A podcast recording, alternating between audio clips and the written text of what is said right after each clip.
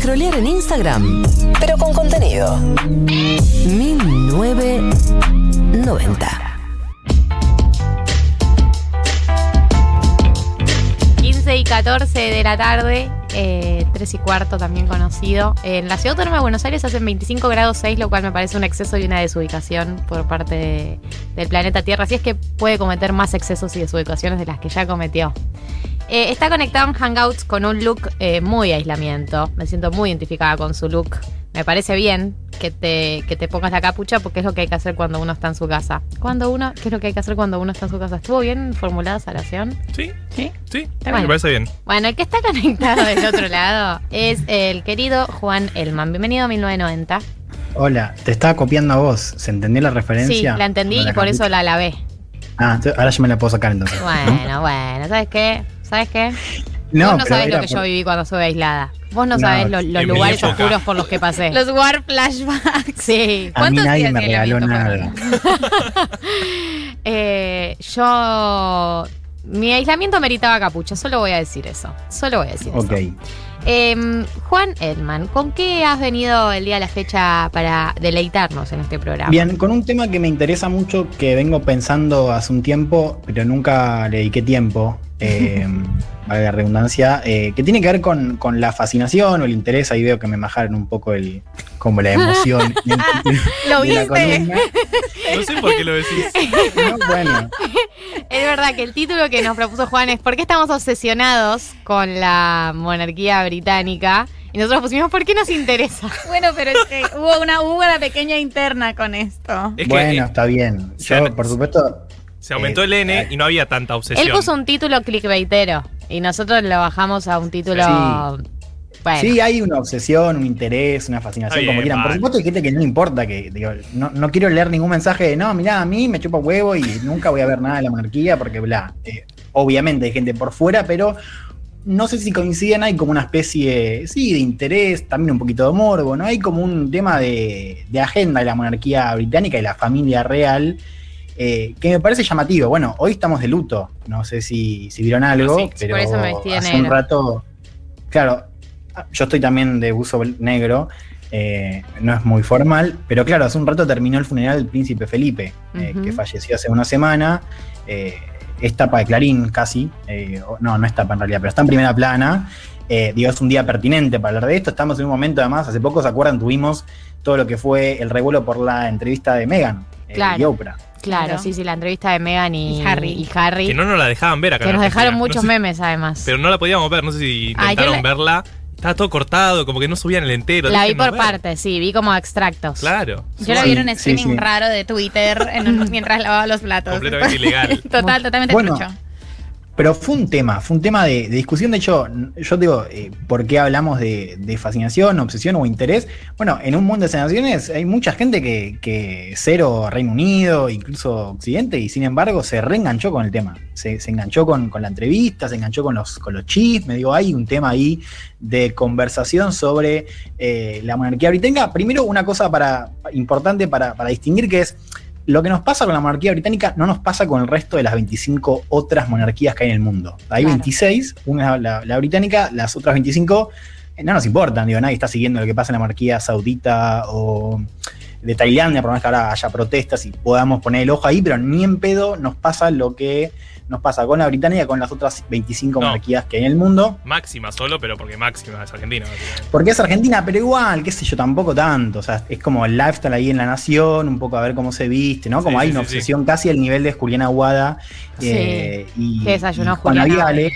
Eh, claro, bueno, porque hay algo ahí medio, medio tilingo, si me permitís, pero claro, porque Máxima es Argentina. Después no hay un, seguimiento eh, con el que hay de, con la monarquía británica. Esto, por supuesto, tiene algunas explicaciones. Una tiene que ver con el dominio occidental y la extensión de la monarquía británica. Acá hay que entender eh, que Isabel es jefa de Estado, además de Reino Unido, de otros 15 países. Vos buscás en Google quién es la jefa de Estado de Australia, o de Nueva Zelanda, o de Canadá, y es Isabel. Claro. O sea, sigue teniendo un dominio, por más de que sea protocolar, por supuesto, ¿no? O sea, hablo de dominio en el sentido de lo que alcanza como jefatura de Estado. No en materia de peso político, porque no lo tiene ni siquiera en Reino Unido. Y esto es algo para, también para distinguir. O sea, acá hablamos de algo que no tiene que ver con el poder o la Claro. gestión, sino una cosa de eh, de gravitación sobre el espacio público. Bien, y también, y esto me interesa particularmente, hay una tesis de que la familia real se convirtió en una marca global. ¿no? Es una tesis que está elaborada en un libro que está bastante bien, que se llama Fiebre Real, la monarquía británica en la cultura del consumo, que lo escriben dos académicos, que básicamente explican y muestran de qué manera, a partir de la segunda mitad del siglo XX, pero sobre todo a partir de los 80 y 90, la familia real se convirtió casi un ícono cultural de Occidente. Claro. ¿no? Representado. Yo pensaba en la pata, en la pata celebrity que tiene la monarquía británica, que, que no la tienen otras monarquías, que es que lo consumimos como consumimos chimentos de otros famosos. Exactamente, ya Ah, era material de etapas de dedicar a esto. 50, 60 y lo que cuenta este libro, o sea, con un poco más de investigación académica, es que también la propia monarquía se empezó a vender de esa manera y empezó a abrir sobre todo a partir de los 90, con, por ejemplo, la apertura de Buckingham, ¿no? Y el visto bueno, Buckingham para, para visitarlo, ¿no? Abierto al público, el visto bueno para que de repente se empiecen a comercializar cosas con eh, las caras de Isabel y demás, ¿no? De hecho, hay un concepto de esa, eh, portable royalty, que es la, la- la- la realeza portable, que es básicamente, bueno, vos podés ser parte de la familia real consumiendo una taza con la cara de Isabel, ¿no? Y esto tiene que ver con un, un posicionamiento de la familia como una marca global, ¿no? Como un símbolo cultural de Occidente representado desde Andy Warhol, ¿no? Las, digo, Isabel fue, fue parte de, Claro, es verdad. de, de Andy Warhol, hasta Hollywood, ¿no? Eh, con un montón de ficciones. Bueno, una de ellas, ahora vamos a hablar un poco de Crown. Claro, porque hay Por favor, Marta por básicamente favor. Es ahí de Crown. Porque eh, mi, pri- mi fase 1 Ahora, ahora, fue base a eso. ahora vamos, ahora vamos, ahí tengo mucho. Es casi uno de los pilares, pero digo, antes de The Crown hubo otras ficciones. Con, de hecho, hu- hubo una con la verdadera reina, que es Meryl Streep. Que es una reina a la que yo le rindo pleitesía, perdón, pero. La verdadera Reina. Queen. Claro, ¿no? Y con un algo también muy particular que es, digo, representado no solo por Hollywood, sino también con sus propios actores. O sea, de repente la familia real, un poco lo decías vos, Gal, se convirtió también, o sea, se empezó a representar con sus propios actores y actrices, ¿no? Y acá decimos actrices y hablamos, por supuesto, de Diana, pero también de Kate Middleton, ¿no? La esposa eh, de Guillermo, de Carlos y Camille, ¿no? Esta, esta familia, esta pareja que ahora va a heredar después eh, de que no sabemos cuándo, digo, pase. eh, la sucesión después de, Isabel, bueno, y ahora con Meghan y Harry, ¿no? Por supuesto, eh, con un rol distinto, si querés, al de los otros protagonistas eh, de Claro. la realidad. Porque además, ver, empiezo- ponele, perdón, eh, perdón que te interrumpa, disculpa. Eh, en No, la bien. figura de Lady D, además de ser una celebrity, es como un símbolo cultural en como tan amplio, desde tantos puntos de vista. Puede ser un símbolo feminista, puede ser un símbolo artístico, puede ser un símbolo eh, de, de vestimenta estético. De moda, eh, de moda, digo, tiene tantos eh, aspectos en los cuales se transformó en un símbolo que como que ya trasciende. Yo por ahí no conocía la, eh, no conoces la historia de la realeza, pero conoces la historia de Lady D. Bueno, pero además eh, había como hay, hay varios documentales al respecto y a mí lo que me pareció súper interesante era como que era la persona más fotografiada del siglo XX, además como que había cambiado eh, la relación, o sea, se inventó el término paparazzi con Lady D como una relación con la prensa que no existía antes, no existía de la, la realeza y además como una cosa de, de seguir a alguien como en, en una figura medio reality y una muerte totalmente global, algo que yo solo vi, eh, que me perdonen, con la de Maradona, tipo la Ah. de Lady y la de Maradona que se lloró en todas partes, pero yo para poder explicarle a mi mamá lo importante que era, tuve que comparar esa muerte con la de Lady Di, que recuerdo que, que, que todo el mundo estuvo de luto. Pero porque también ¿Cuántos lo que, mundiales ganó Lady Di? Lo que tiene en común es que para mí en ambos casos son dos personas que vimos padecer. claro. Son dos personas que sufrieron públicamente. Entonces, todos sabemos lo mal que la pasaron antes de morir. Eh, y hay algo de eso que para mí genera una, una empatía colectiva. Ayer eh, estaba, cené con una amiga y le estaba contando lo que, la columna un poco, y mm, mi amiga cero politizada y demás, y me dice, boludo, eh, yo, a mí me, me hace mal Lady Di, porque yo pienso en la muerte de Lady Di y me pongo mal. Tipo, alguien que ni, ni vivió la muerte de Lady Di, Claro. ¿entendés? Como, No, pero- Me pongo mal. Y es como, tipo, ¿qué, qué le voy a decir? ¿entendés? Como, no, es absurdo. No, no es absurdo. Eh, si te sucede, digo, como esta cosa de, claro, de, de- de la empatía, esta- esto que decías vos, Gal, que es central, que es, que es ver de qué manera sufrió. Y ahora vamos a ver también esa percepción, cómo fue alterada con, eh, con ciertos dispositivos culturales. Pero antes, si querés, empecemos con una tesis bien básica que yo planteé que, que es la primera que es algo para explicar un poco lo que nos pasa, lo que le pasa a mucha gente que, que siente, un- siente una especie de fascinación o interés o morbo eh, que es primero lo absurdo. O sea, yo creo que hay algo ahí que es que no podemos creer que exista un, Sí, sí, sí, un- sí. una monarquía, una familia de esa manera, de, con esos protocolos y esas tradiciones en el siglo XXI. Lo que va más allá de, de- de la, de la idea de la monarquía, ¿no? Lo que por supuesto asociamos con el viejo mundo, eh, sino también, digo, todos estos protocolos, no sé si, si tuvieron la posibilidad de ir, por ejemplo, a Buckingham, a- al, al Palacio eh, No. Real, donde ahí como que medio que lo que te atrae no es solamente ver dónde vive la reina, es también ver cómo los chabones están ahí eh, cambiando la guardia con caballos en el medio de Londres. O sea, hay algo absurdo que atrae, ¿no? Que no podemos creerlo.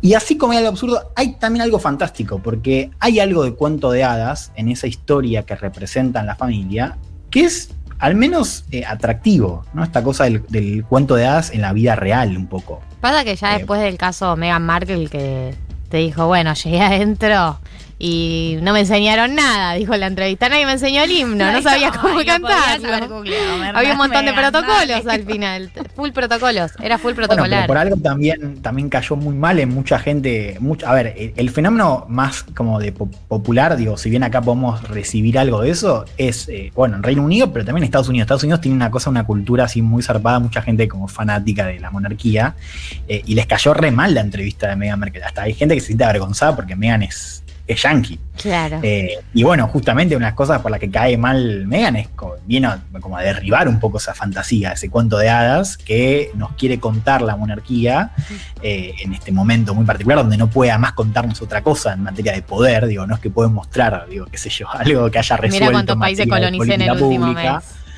Claro. Y bueno, y acá también hay otra clave que a mí me parecía interesante, que es el tema de la monarquía como un espejo histórico, ¿no? O sea, que nosotros podemos ver a partir de, o sea, podemos ver la monarquía en sus diferentes momentos, ¿no? Momentos que van desde la época del Imperio Británico, ¿no? Cuando la monarquía gobernaba el mundo, era casi un sinónimo, hasta el siglo XX y la actualidad, donde, claro, con, con Isabel eh, ya Reino Unido no es lo que era, no hay un declive muy marcado, de hecho... eh, la llegada de Isabel es un poco la, la historia de ese declive, ¿no? De Reino Unido como, como un imperio eh, eh, declinante, ¿no? Que Son es- como las ruinas, las ruinas de lo Claro. que fue el mundo. Todavía puedes ir a verlo eso. y están ahí todos vestidos y con sus protocolos, pero hay algo eh, bizarro en que existan, porque es como... literalmente cayéndose a pedazos. No tiene además. sentido, como que entonces dices, no tiene sentido esto, pero bueno, hay algo como Claro. sí, como me- sí, como decías, medio mágico de tipo, como eso, como, como las ruinas ahí en, en- en egipcio que vas a Claro, verlas. en Roma también era así, pero ya fue hace tanto tiempo que, que no queda esa transición que estamos viviendo. Bueno, y para Una, mí perdón, una esas- tensión que les queda muy incómoda a ellos. Ellos están incomodísimos en esta transición. Bueno, claro, ahora vamos a hablar de eso, pero digo, eso el declive para mí es otra clave. Porque hay como una especie de morbo. eh, te pongo un ejemplo. Fede, que Fede es tipo re anti Fede Vázquez, el director de, de la Sí, radio. del saludo. cual, por supuesto, vamos a ver bien el aire. Digo, todos pueden decir algo bueno de Fede ya. Fede, Bueno, querido. Fede, re tipo antimonárquico, como es muy fanático de las historias de la guillotina, es como, tiene un re tema con eso. Fanático de la historia de la de la guillotina. Ese quote salió. lo jode porque. mm, Porque el chabón está como muy, en la- o sea, está muy como cortar la cabeza al rey y demás.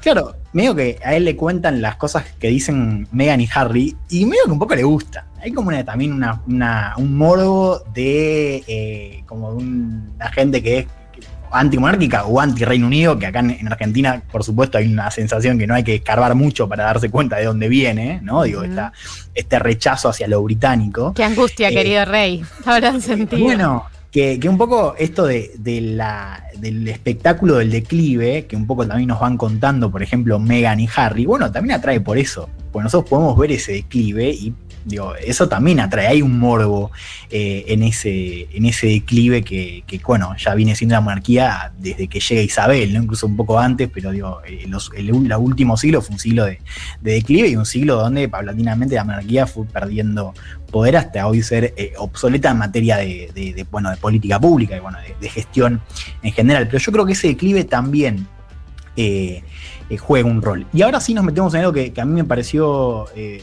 como que yo no lo, veía, no lo veía tan claro, un poco lo decía Marto recién o, o medio que lo decía con la mirada, que es The Crown. Claro. The Crown fue un factor súper importante, según incluso reconocen medios como BBC, digo, medios británicos que, que quieren explicar qué pasó con el público, sobre todo occidental, en el último año. Y lo que decían es que The Crown cambió la percepción, o sea, la manera en, que- en la que el mundo, pero sobre todo Occidente, percibe a la monarquía. Que fue un fenómeno, que fue masivo, fue una serie muy masiva, que decíamos, no es la primera ficción sobre la monarquía, tenemos también a la reina de verdad, que es eh, eh, Meryl Streep, pero es la primera que dialoga tanto con el presente.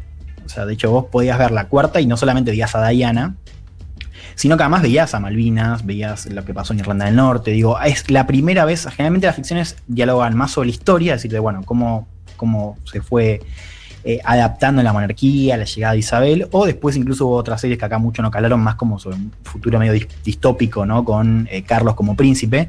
Pero esta es la primera ficción, primero que se vuelve muy masiva, que además es una serie, con lo cual hay una época que se va contando con las temporadas, pero además es una serie que dialoga mucho con el presente.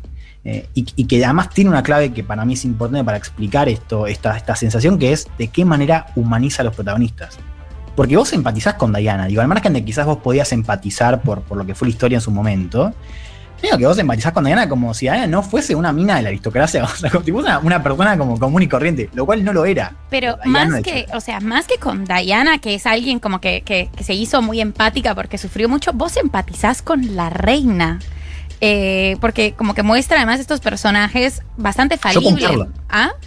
Yo Para- con Carlos también. Para mí, Carlos la serie la tuvo que haber pagado la reina, porque si no, como no se explica, porque además ella es la única competente, como todos estos, como todos la chocan todo el tiempo, y ella tiene que ir a salvar las papas, y además lo peor es que ella la está pasando pésimo, todo el mundo la está pasando mal eh, en, en la corona, como nadie es, todos son infelices, todo lo sí, que tienen no sirve para nada un montón, como... tienen bocha de trabajo, además realmente tienen, tienen laburo, tienen que ir a lugares como... eh, y creo que mostrarlos tan falibles también funcionó, como esa humanización a partir de sus errores.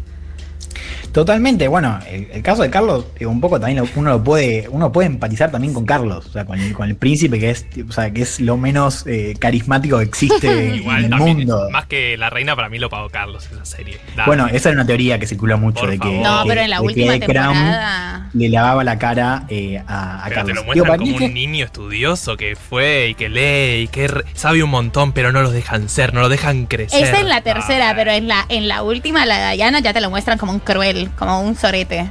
En cambio, Un a sorete, la pero reina porque todo lo el tiempo te la convirtieron en muestran un bien. sorete.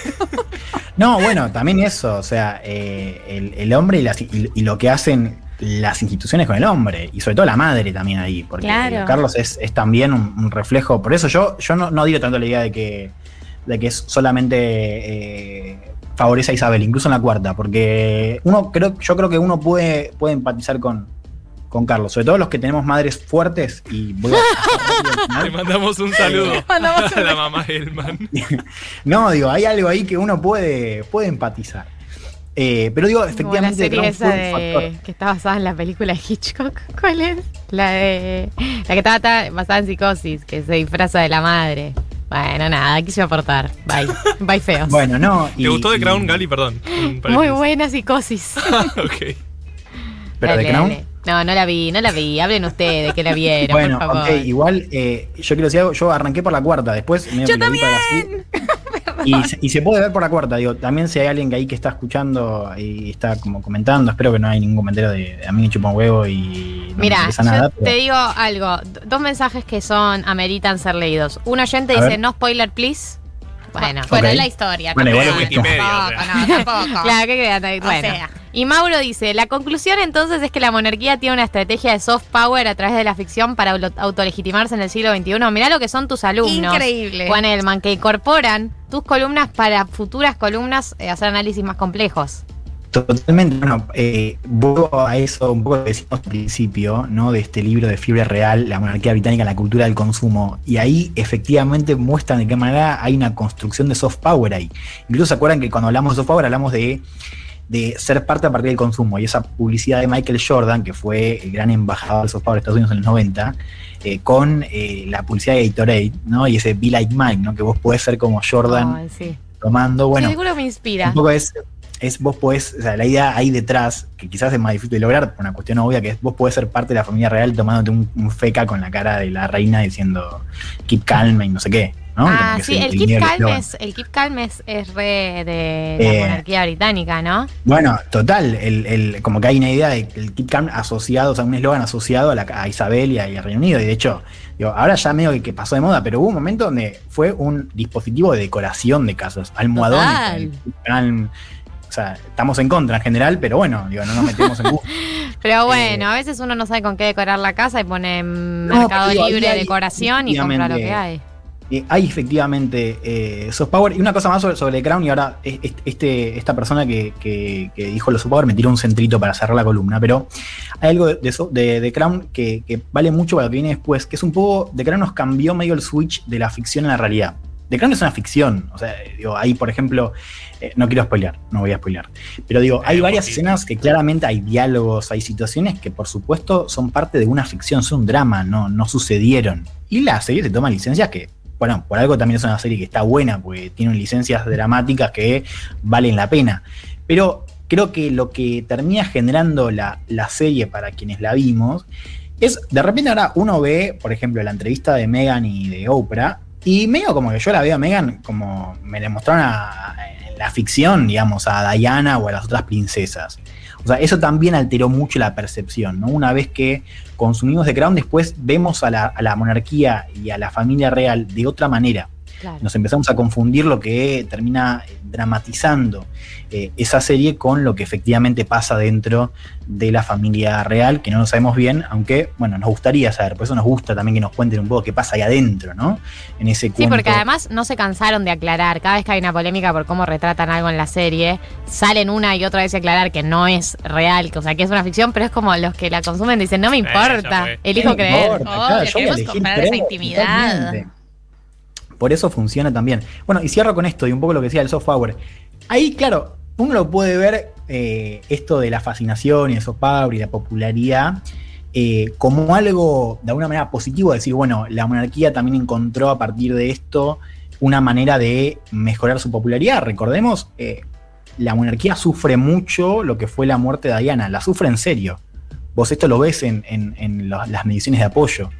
A mediados de 90 fue un momento muy malo y le vino muy mal eh, el escándalo con la muerte de Diana, un tema que no vamos a tocar acá, pero bueno, hay teorías conspirativas. Mi amiga está convencida, la de ayer, que era fanática de Diana, que a Diana la mataron, ¿no? Como, bueno, iba a ser un chiste ahí con un fiscal, pero no importa. Eh, y mm, no, decía también, eh, esto de, de puede ser visto de una, una manera positiva, que sí, bueno, la monarquía de alguna manera encontró eh, cierta cosa positiva en extender esa popularidad y dramatizar y bla. Eh, ahora, eso tranquilamente, digo, el, el de otro costado es el problema, porque una monarquía no se sostiene eh, a base de popularidad mediática o interés cultural. Eso ahí no justificás lo que es un sistema de gobierno que, bueno, si bien no tiene peso real, eh, sigue siendo muy costoso, ¿no? O sea, hay cifras que hablan de 200, o sea, son 300 millones de dólares por año. Claro. ¿no? Que digo, hay un debate republicano que por supuesto tiene eh, lógica, que es, bueno, ¿por qué no usamos la plata que, que- que gastamos para financiar los viajes de la realeza, el estilo de Para vida tan el absurdo? Claro, en un país que, que fue muy afectado, y eso también lo cuenta de Crown, por la política de autoridad, por ejemplo, de Thatcher, digo, con el paradigma Thatcher. Digo, hay, por supuesto, ahí un debate que, claro, una vez que, que vos eh, entrás en esa discusión, eh, la idea de la popularidad y el interés cultural no te sirve, o dicho de otra manera, o sea, no es que eh, digo, eh, Meghan es conocida, bueno, Meghan es- era actriz, pero digo, estas figuras de la monarquía, eh, de la familia real, digo, no es que son, o sea, son famosas por ser parte de la familia, digamos, no es al revés. Claro. Ahora, eso puede ser un problema, y es un poco lo que está aprendiendo ahora, que es cuando muera Isabel. Que Dios no lo permita, pero en algún momento se va a morir Isabel. No a y va a ¿Qué? haber- ¿Qué dice? ¿Qué dice? Que Dios no lo permita. Cuando la asuma gloria. Carlos, les decía, la monarquía británica hoy, a diferencia, por ejemplo, de España, es popular en el sentido de que más del 60% de los británicos la aprueban.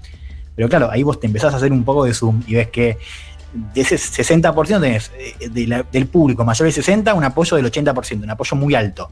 Ahora, cuando te fijas en el segmento de 18 a 24, el apoyo cae al 40%. Con lo cual hay idea de que el futuro va a ser republicano y que con la llegada eh, de Carlos eso se va a acentuar. Por eso esta idea de eh, sostener mediante estos dispositivos es, eh, bueno, cuanto menos precaria sabemos que, que ese declive, ese derrumbe eventualmente va a llegar, pero que ese derrumbe, al menos para nuestra suerte, va a ser televisado y créanme que lo vamos a disfrutar. Juan Elman, siempre tan sólido. Y un, un lindo cierre tiró. Para, te sumo un dato. Acá una oyenta suma esto de que el Keep Calm and Carry On fue eh, el eslogan de la corona al comienzo de la Segunda Guerra Mundial. Por eso está asociado a la corona británica. Y acá yo googleé y profundicé. Es Keep, Keep Calm and Carry On, que es mantén la calma continua, fue usada por primera vez en el año 1939 por el Ministerio de Información británico con el objetivo de enviar un mensaje a los ciudadanos británicos en caso de una invasión alemana durante la Segunda Guerra Mundial. Así que la próxima El que te cuadrito compres. de tu cocina. Mira, mira lo que quiere decir el cuadrito. Así que la- calm and have coffee. Sí, la próxima que te compres un King Calm, un King Calm, eh, ya sabes El de dónde ese. viene. Eh, ok, ok. Y pará, y, y puedo leer un mensaje que me gustó. Por Eh, supuesto. eh, acá JP, JP dice, eh, Philip Joven es igual a Louta. Lo tengo que googlear. Y JO puso quién es la madre de Juan, no le leíste ese. Eh, no, leí. Eh, bueno, yo voy a googlear y bueno, ya, ya tengo la columna cerrada, eh, pero quiero, quiero googlear. Pero voy a seguir googleando.